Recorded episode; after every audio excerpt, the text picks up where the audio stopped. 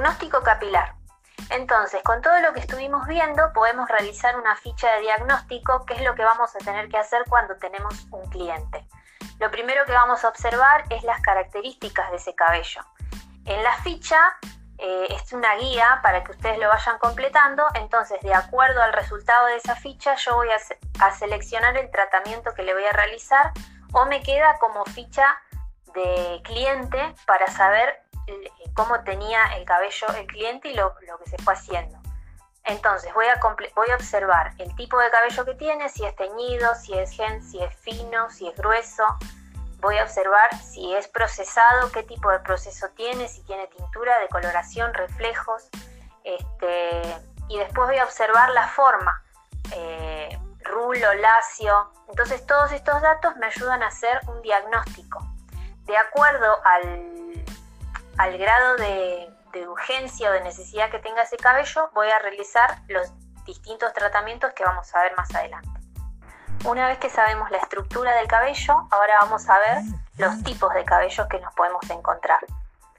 Eh, se van a clasificar de acuerdo a su pH, como estuvimos viendo antes, en cabellos grasos, cabellos normales, cabellos secos y cabellos procesados. Los cabellos grasos van a ser los que tengan un pH ácido, donde la glándula sebácea va a actuar eh, en exceso. Eh, se va a presentar este tipo de cabello también en adolescentes, en cambios hormonales, y en alteraciones hormonales en realidad. Eh, puede también, así como aparece, desaparecer. O los hombres generalmente tienen cabello más graso que las mujeres. el aspecto que presenta es grasitud o brillo en el crecimiento y los medios y las puntas generalmente son secas, o sea que brilla solamente en el crecimiento. Después, vamos a, eh, los cabellos normales van a ser los que no presentan ni grasitud ni están resecos.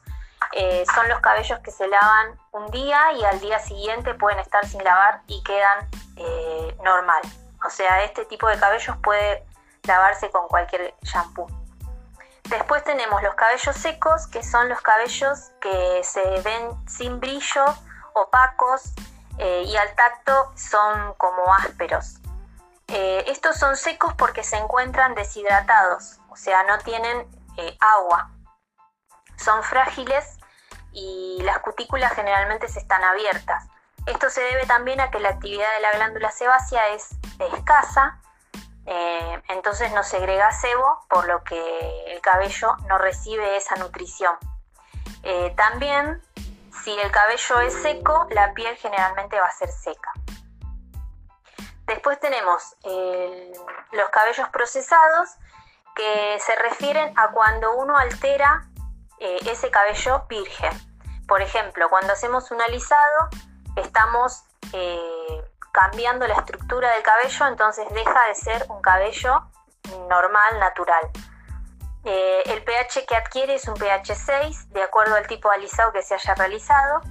Después tenemos los cabellos teñidos, que son los que fueron pasados por procesos de, tintura, ya sea con oxidantes de 20, de 10, de 30, se alteró la fibra capilar y el pH que adquiere eh, es alcalino.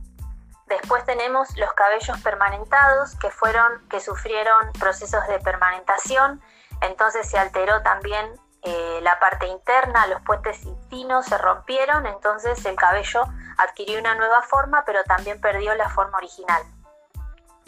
Y después tenemos los cabellos decolorados, que decolorados son los que fueron procesados por decoloración, o sea que se abrió la fibra y se extrajo la melanina, se disolvió. Esto pudo, haber sido procesado por mechas, claritos, eh, por sectores o decoloraciones completas.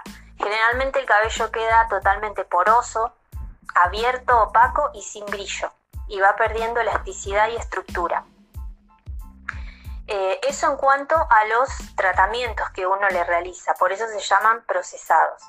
Después tenemos, eh, clasificamos al cabello de acuerdo a la forma, la forma natural con la que nace, eh, que puede ser lacia, donde la forma del cabello es ovalada, o sea, en el crecimiento donde se inserta en el cuero cabelludo, el orificio por donde sale es ovalado.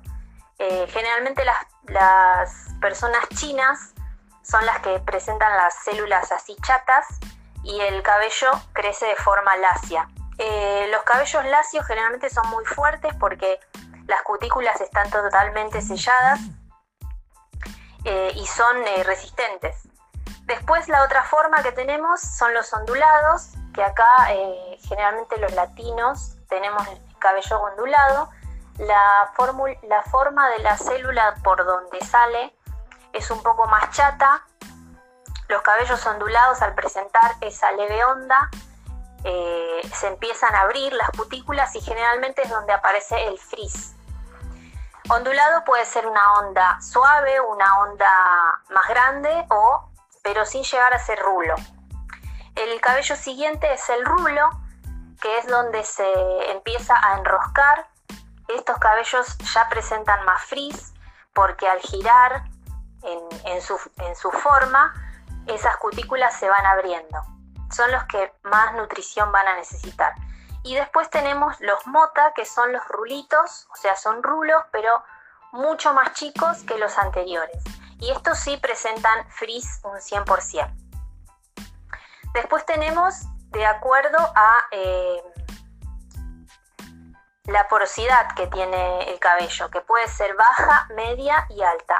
La porosidad habla de la carencia de, de agua o sea, si el cabello es muy poroso, como dijimos recién, un cabello afro, mota, va a ser poroso, sumamente poroso porque va a estar totalmente abierto, entonces va a absorber demasiada agua. Cuando eh, tiene porosidad media, quiere decir que el cabello tiene medio, o sea, no tiene tanto frizz y es, eh, se va a alterar con la humedad. Y después tenemos los cabellos con porosidad baja que van a ser los lacios, esto se debe a las cutículas que van a estar totalmente cerradas y también puede, puede ser por la actividad eléctrica, de acuerdo al frizz que contenga el cabello. Bueno, entonces el tipo de cabello se va a clasificar por el pH, que sea graso, normal, seco o procesado, y si es procesado va a ser, puede ser por alisados, tinturas permanentes o decoloraciones, de acuerdo a su forma, lacia, ondulada, rulo o mota, de acuerdo a la estructura, fina, mediana o gruesa, y de acuerdo a la porosidad alta, media o baja. Si te gustó toda esta información, podés unirte a nuestra página de IR Belleza Capilar. Y en la bio está el link donde tenemos el grupo de WhatsApp, te podés sumar ahí y pedir sin cargo la ficha de diagnóstico para que la puedas empezar a utilizar con tus clientes. Gracias por escucharnos.